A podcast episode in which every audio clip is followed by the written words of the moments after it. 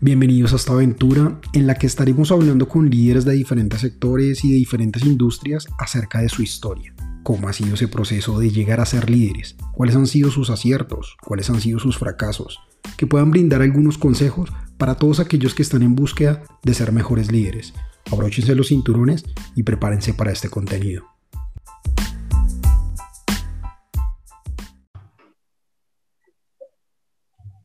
Hola, buenos días a todos. Y mm, el día de hoy tenemos a un invitado, alguien con, el que, con, quien yo trabajé hace muchos años y estuve involucrado en temas de, tecnología, de desarrollo de, productos y, de software básicamente.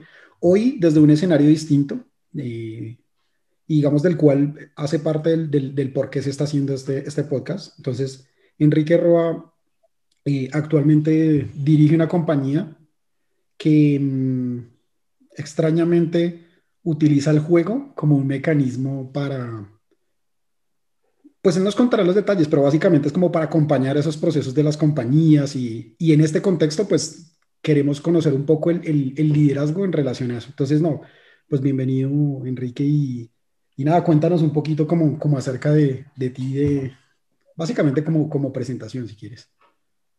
Perfecto. Bueno, de entrada, muchas gracias, Moiso, por este espacio. Y la verdad es que cuando me escribiste, dije no lo dudo, porque eh, la verdad es que sí fue hace mucho tiempo que trabajamos, hermano. Hace un montón. Y, y, bastante bien, eh, con bastantes resultados y, y, bastantes retos que tuvimos en ese momento.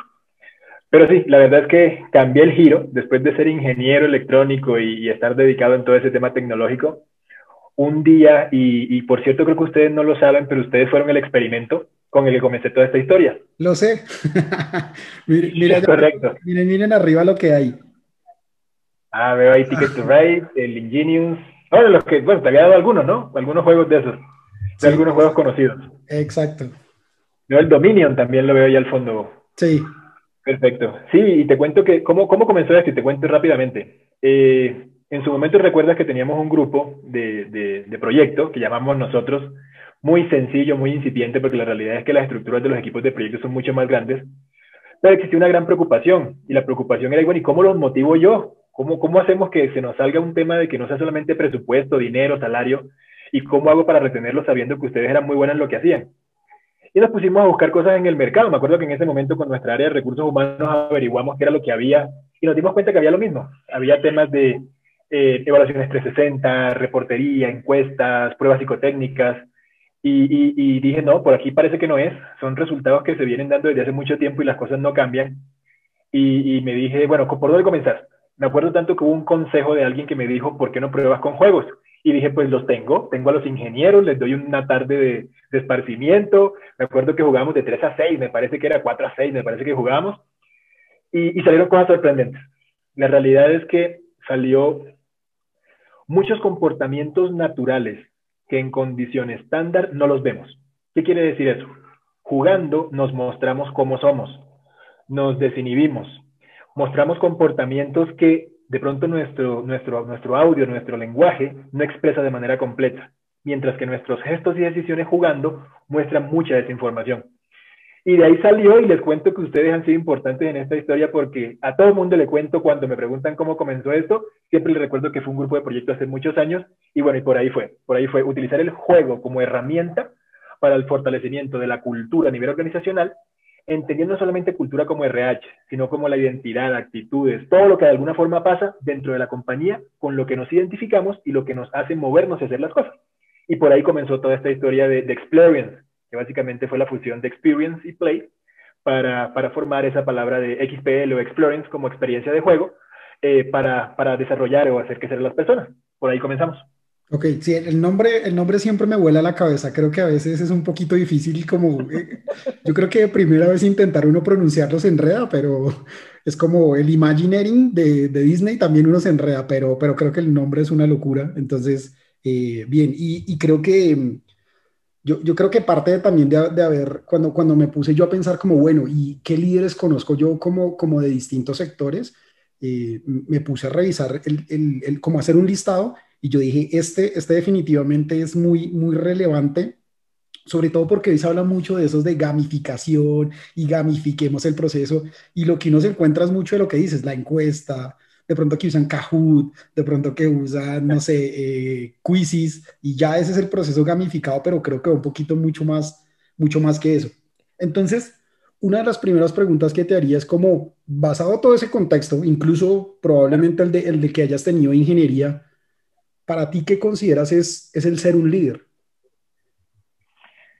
Bueno, te cuento que eh, en todo este proceso de gamificación que venimos trabajando hay tres competencias fundamentales que nos hemos dado cuenta que necesitan todas las empresas. Llámenlo de la forma en que lo llamen, de la manera en que muchas le quieren dar su, su identidad o su palabra clave, pero en realidad hay tres competencias base que trabajan todas, que son liderazgo, trabajo en equipo y comunicación. Y por eso tengo bastante fresco el tema de liderazgo porque somos muy fuertes trabajando juegos alrededor de, de, de esa temática. ¿Qué es para mí ser líder? Es una persona que guía y motiva para ayudar a su equipo a alcanzar sus objetivos. Es una definición muy sencilla, pero la realidad es que el liderazgo tiene un alcance mucho más profundo. Cuando decimos guía y motiva, quiere decir que es una persona que está con su equipo empujando. Como nos pasaba en su momento, ustedes saben que yo era de pronto, yo era muy buen programador y de alguna forma tampoco tenía muchas herramientas, pero sabía que ustedes las tenían. ¿Y mi función cuál era? Motivarlos, ayudarles, colocarles objetivos, saber cómo los alcanzábamos, establecer unos tiempos bien claros, buscar acuerdos. Y eso básicamente lo que hace el líder, guiar y motivar para alinearnos y alcanzar objetivos. Y la segunda parte eh, va muy enfocado en la alineación, la alineación, saber que todos vamos hacia el mismo lado. Tratar de transmitir de manera muy clara quiénes somos, para dónde vamos, por qué vamos, qué es lo que necesitamos para ese viaje y de alguna forma estar en ese acompañamiento apoyando con todo lo que, el equipo necesita, con todo lo que está a su alcance. Entonces, más que ser un jefe a nivel autoritario o, a nivel posesivo o controlador o, simplemente gestionando a través del miedo, el líder es una persona que se encarga de ir de la mano con su equipo, guiando y motivando para alcanzar los objetivos que de alguna forma se propongan y siempre pensando en retos más grandes. Ok. Y en, y en ese proceso, digamos, de, en el que estás hoy, y de pronto cuando se disparó esa idea o cuando comenzaste a ser un líder, ¿tuviste algunos referentes o, digamos en quién te inspirabas o veías como quiero copiar o quiero hacer, eh, pues para poder hacer tu propia visión de liderazgo? Hmm, esa pregunta hay que dividirla en dos partes, porque la realidad es que eh, todo nace de preguntarse, por ejemplo, bueno, ¿seremos líderes o no seremos? ¿Será que el líder nace o se hace? Y de ahí comenzó un camino, por ejemplo, de mucho estudio, lecturas, eh, no complejas, libros pequeños de todo tipo y empezar a ver información acerca de lo que la gente hacía.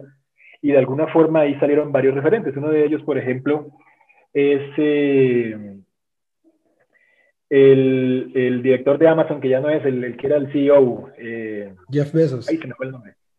Jeff Bezos. Jeff Bezos. Ese para mí es un gran referente de emprendedor, de líder, de visión de soñador, de posicionarse en una, en una situación y alcanzarlo hasta cuando eh, las fuerzas le den, es un gran referente.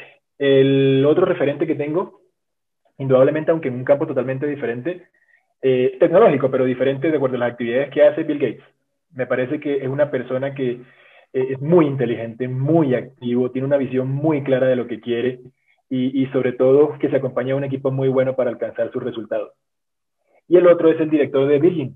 Este, se me los nombres ahora. ¿Cómo se llama el tipo? ¿El, de, el director de quién? De Virgin. Eh, uy, no, no, me acuerdo cómo es, sí, pero Richard. Richard Branson. Richard Branson. Richard Branson. Soy malo para los nombres, hermano. Este, y de alguna forma, eh, porque ser una persona visionaria, es una persona que rompe paradigmas, rompe dogmas, o sea, no, no es tan esquemático y cuadrado, es una persona que se atreve y hasta el fondo, invirtiendo todo lo que se necesite. A partir de ahí, de varios de esos referentes y de libros y demás, eh, la gran pregunta que había que hacerse es, bueno, ¿y qué tipo de líder quiero ser? Y ahí comenzó el proceso, en ser un, líder muy enfocado en las personas, eh, que si recuerdas en su momento no lo era tanto, la persona era la parte de lo último, era mucho más enfoque en resultados y procesos. Pero, pero encontré, encontré una definición muy propia, muy, que me gusta mucho y es que un líder debe ser equilibrado. Además de la definición anterior, el líder debe ser equilibrado. ¿Qué quiere decir eso? El líder debe perseguir resultados, debe seguir procesos, debe tener una visión, pero sobre todo ser muy cerca y trabajar con la gente. Cuando él trabaja esas cuatro dimensiones, Él consigue un equilibrio fundamental que le ayuda a llegarle y conectar con todas las personas. Ese por ahí es como la definición y, lo que me marcó. Hay otro complemento ahí que me lo, me lo decías con relación al tema de los juegos. ¿Dónde se empatan los juegos con el tema del liderazgo? Nosotros, eh, y parte de ese proceso de estudio, empezamos a trabajar tres principios fundamentales. Te lo digo rápidamente. El primero, somos lo que somos jugando. ¿Qué quiere decir eso? A través del juego conocemos a la gente y con eso sé quién eres tú. Segundo, el juego produce recompensas emocionales. ¿Qué quiere decir eso? Que uno no entra al juego obligado. Cuando uno le gusta algo, uno quiere llegar hasta el final por cualquiera, sea por un resultado, sea por una ganancia, sea por una victoria, sea por lo social, sea por el contacto, por lo que sea, pero siempre hay un fin y nadie te obliga a jugar. Entonces, eso quiere decir que nosotros por el juego sabríamos qué te motiva. Y el tercero, el juego nos ayuda a comprender nuestro entorno, a entender y sentir nuestro entorno. Entonces, ¿eso qué quiere decir? Que con el juego interactuamos. Sé quién soy, pero también sé quiénes son los demás, cómo funcionan, cuáles son sus gestos, sus comportamientos, qué, qué, cómo de alguna forma ellos quieren alcanzar sus objetivos y cómo trabajan alrededor de una mecánica y estructura. Eso quiere decir que entonces sé cómo son los demás. Y la pregunta que siempre termino diciendo después de esto es, ¿será que a un líder no le interesa conocer quién eres, qué te motiva y cómo interactuar con las demás personas? Y ahí es donde empatamos el juego como herramienta, a través de los temas de liderazgo. Sí, definitivamente creo que el juego muestra como lo que somos. Seguro en algunas ocasiones jugamos el rol de ser profesionales y ponemos esa careta de soy profesional, pero en el juego somos lo que somos, tal cual como, como lo mencionas. Una de las, de las preguntas que, que, en este momento se, me hago yo y seguro muchas de las personas que puedan llegar a escuchar esto es, bueno, ¿y cómo es, cómo es liderar un proceso o cómo es mover, no sé, venderle o decirle a una empresa? Eh, que va a mejorar sus procesos, que va a ser una mejor empresa, que va a cambiar jugando. ¿Cómo, cómo vende uno eso? Bueno, te cuento que es difícil y, la realidad es que he, tenido la oportunidad de trabajar en varios mercados, no solamente en México y bueno, Colombia, donde salió toda esta idea, pero también hemos estado trabajando en Perú, algo El Salvador, hasta en Brasil hemos llegado y la realidad es que hay diferentes tipos de culturas, y aunque a pesar de que somos latinos, pero, pero han sido espacios totalmente diferentes. Y hay países que son más abiertos a aceptar el hecho de utilizar mecánicas no tradicionales, como le llamamos nosotros, para ello. Hay empresas que ya han abierto el camino y nos han ayudado mucho. Por ejemplo, Lego, con su metodología Lego Serious Play, ha ayudado mucho a abrir mercado. Hay otros tipos de metodología donde muchos han incorporado con ellos. Cuando nosotros entramos con esto hace 12 años, la realidad es que sonaban muy pocos. Hoy suenan mucho más, sobre todo en el tema de emprendimiento. Pero todavía hay bastante resistencia, sobre todo en empresas muy tradicionales. Normalmente esas empresas que se enfocan mucho en el proceso, mucho en el proceso, todavía te dicen algo así como poner a mi gente a jugar. A ver, yo lo que necesito es que trabajen y que me produzcan dinero, ¿no? Que jugar ni que nada. Producir. Claro, sí, producir, sí, básicamente, sí. Si, si, tú le vendes eso al financiero o al administrador, te van a decir, ¿y dónde está mi retorno de inversión? Si se lo vendes a RH, que nunca tienen presupuesto, pues lo más seguro es que el enfoque es diferente, ¿no? Pero, pero en realidad hay cada vez más empresas que nos han abierto la puerta. Ya hemos trabajado con empresas muy grandes que ven la posibilidad del juego como una manera diferente, mucho más efectiva, mucho más motivante, donde no se obliga a la gente a hacer la inmersión y aprender. Porque está comprobado que a través del juego es mucho más fácil aprender. Y si no, pregúntale a un niño cómo aprende en una guardería, o pregúntale a los, a los, sobre todo a los que están en la primaria, sobre todo niños, cómo aprende un niño a través de la música, los juegos y todo integrado, y, y sobre todo tiene mejores resultados.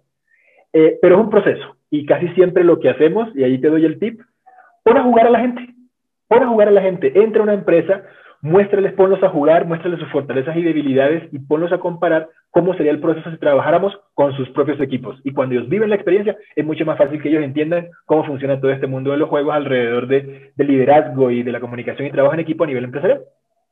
Ok. Y sé que, obviamente, y, y soy, soy, digamos que sé cómo fue el proceso, pero antes de poderte meter como en este mundo, pues jugaste un montón. Y, sé que hoy ya no te basas en juegos ya hechos, sino que defines y armas tus propios juegos. Así es. Y, así es, así es. Y se diseñan también, digamos, no sé, llegamos a una compañía que es especial y busca algo especial, ¿se diseñaría un, un juego propio para ese escenario o, o ya hay como un, una estandarización de más o menos para comunicación, para qué sé yo? Sí, eh, ahí eso es cierto. La realidad es que para poder entrar en este mundo un requisito fundamental es conocer muchos juegos, conocer muchas mecánicas. Me encantan y me siguen encantando los juegos. Todavía compro juegos que los dejo. Yo digo que tengo más juegos que libros en la biblioteca. Eh, a pesar de que cuando hubo la mudanza para acá, para México, la realidad es que dejé muchos, muchos juegos y vendí muchos en Colombia y demás, pero, pero todavía sigue siendo una pasión. Eh, un día me levanté pensando, oye, ¿y si en vez de utilizar juegos de terceros, ¿por qué no utilizo mis propias herramientas ya con todo este conocimiento? Y así comenzó la historia. Comenzó la historia creando un kit de presentación donde se juega con la gente mientras vamos a hacer la parte comercial. Había empresas que nos decían, oye, ¿y si, y si este proceso lo hacemos de una manera diferente, cómo lo harías? Ya no es solamente un tema de fortalecer cultura, sino de integrar los juegos a sus propios procesos.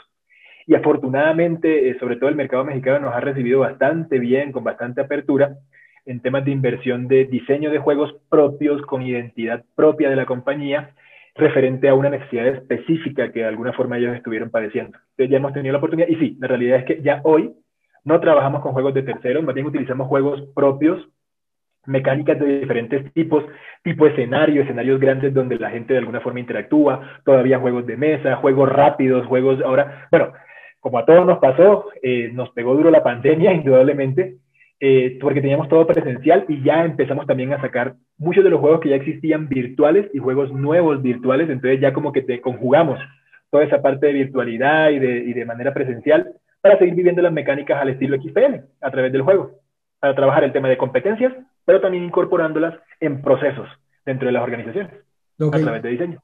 Ahí ahorita mencionabas como, bueno, que, que ha sido difícil por algunos mercados, pero ¿cuál consideras que ha sido como el, reto más grande que has tenido que enfrentar en este, o sea, desde el liderazgo en, este escenario de, de, gamificación? Bueno, eh, lo tengo bastante cerca, fue hace seis años, hermano. Cuando ustedes conocen la historia, con mi familia tomamos la decisión de soltar todo, dejar todo en Colombia, venirnos a México. En Colombia habíamos crecido algo con la marca, pero todavía muy pequeño. Llegar a un mercado mucho más grande, tres, cuatro veces más grande que es México como dicen aquí un dicho muy claro, como, como lo hizo Cortés aquí en México, que dice quemamos las naves, o sea, es decir, el todo por el todo. Eh, empezar a hacer nuestra propia teoría, mecánicas, empezar a, abrir la empresa aquí en México, eh, de alguna forma también creer nosotros mismos en lo que estábamos diseñando, no nos estamos basando en teorías de otros, sino en tratar de hacer cosas propias. Y creo que lo más difícil a nivel de liderazgo fue empezar a creer uno mismo en lo que hacía para empezar a ofrecer en las empresas cosas que hasta ahora ni siquiera habíamos funcionado. O sea, para nosotros era una, idea lo que teníamos y empezar a ofrecer ideas y empezaron a creer en nosotros. Ya después las cosas se dieron poco a poco. Pero creo que el momento más difícil a nivel de liderazgo y de juegos y de crecimiento fue haber decidido un día, nos vamos, cambiamos de país, comenzamos de cero, vamos sin contratos, sin empresas, sin nada y a crecer, hermano. Y así fue como, como comenzó todo esto. Ok. ¿Y cuál consideras como de, de, esa experiencia también, que ha sido como el, el error más grande que hayas cometido, que hoy dirías, esto no, esto no lo vuelvo a hacer desde el punto de vista de liderazgo, de esto es un aprendizaje que me quedó y que hoy se lo transmito a la gente y que no lo, no lo hago yo? Hmm. Las relaciones, las relaciones. Un líder eh, necesita de todo un poco, ¿no?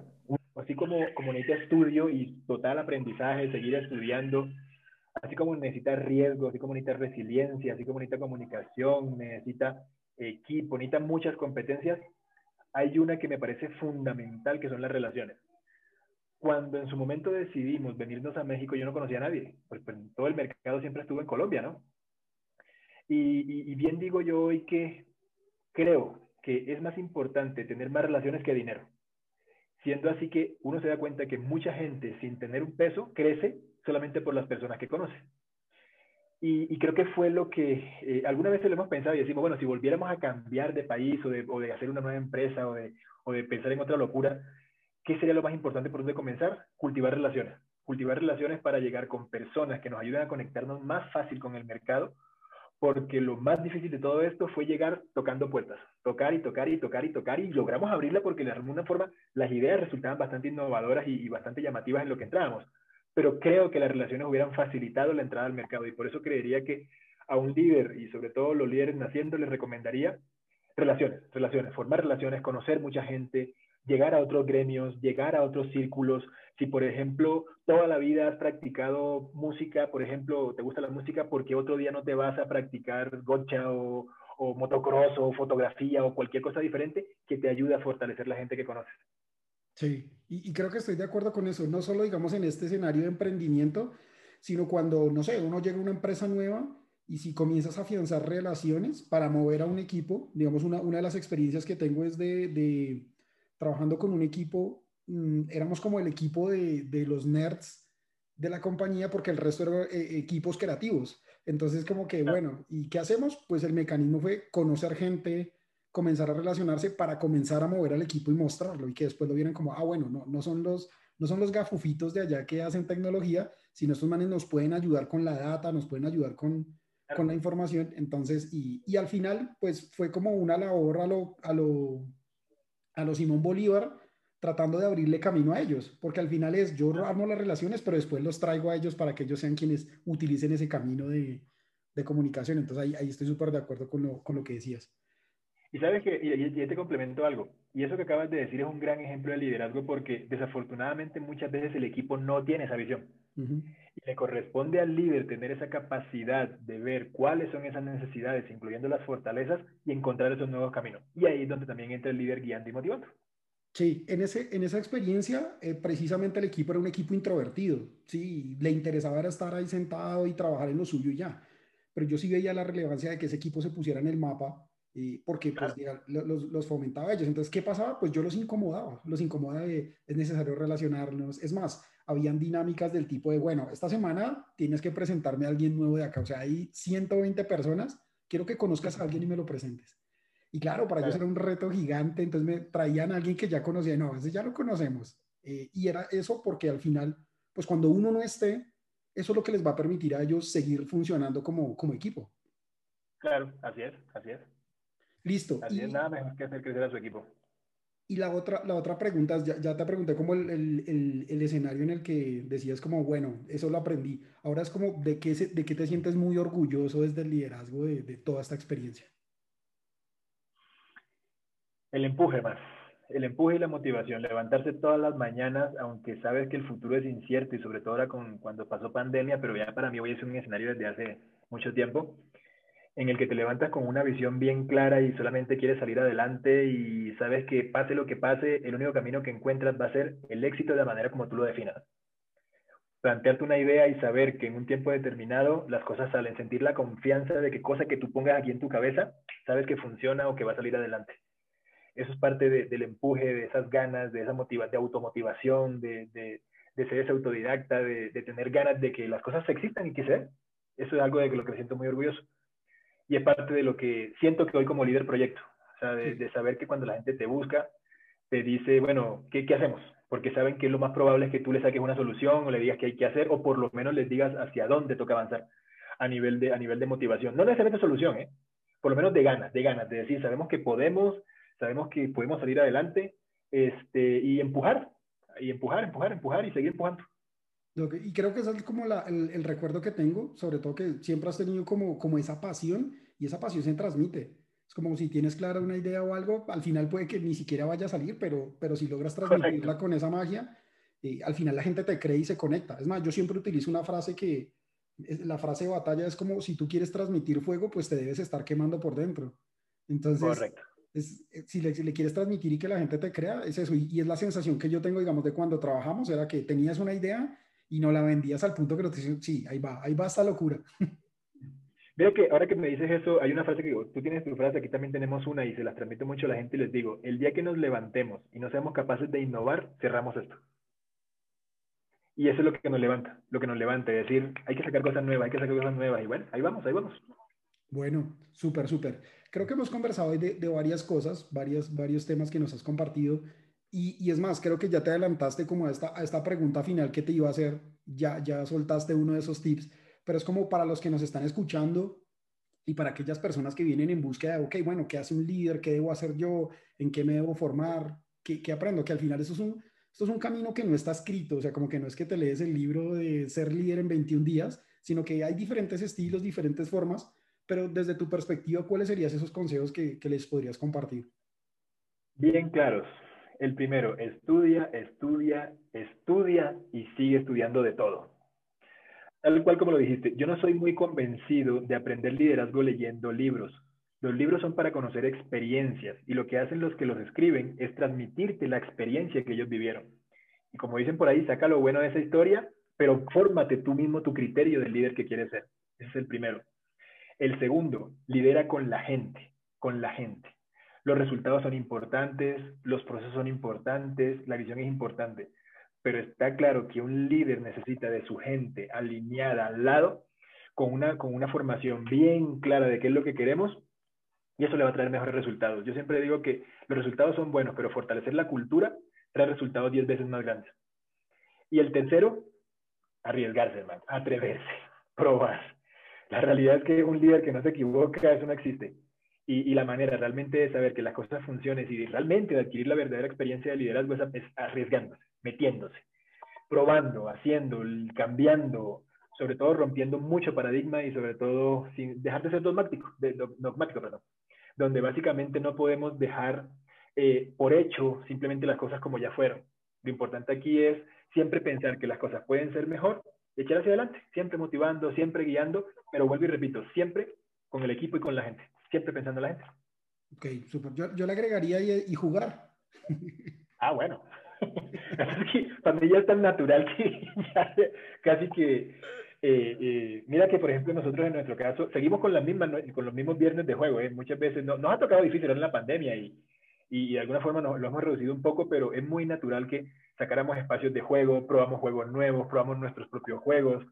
Y es muy divertido, sobre todo cuando tú juegas con gente que ya sabe cómo tú eres. Entonces, eso, forma una, una, una, competencia sana bastante interesante, pero que sobre todo fortalece la relación interna con el equipo.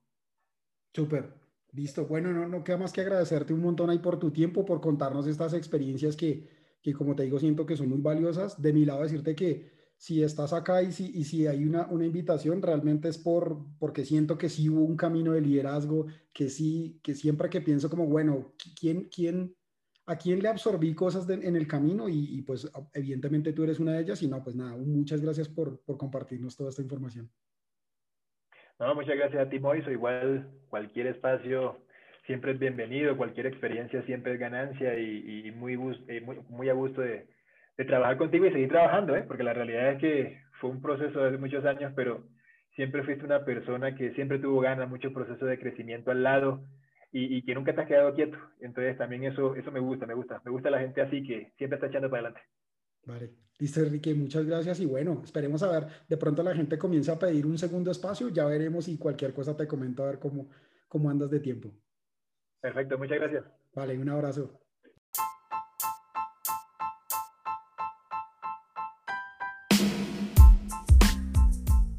Gracias por escuchar una historia más de Historias de Líder. Recuerda que si te gustó, te pareció interesante y crees que le puede aportar a alguien más, compártele el contenido. Estamos en YouTube, en Spotify y en otras plataformas de podcast. No olvides suscribirte para recibir las notificaciones y las alertas cada vez que un nuevo capítulo esté disponible.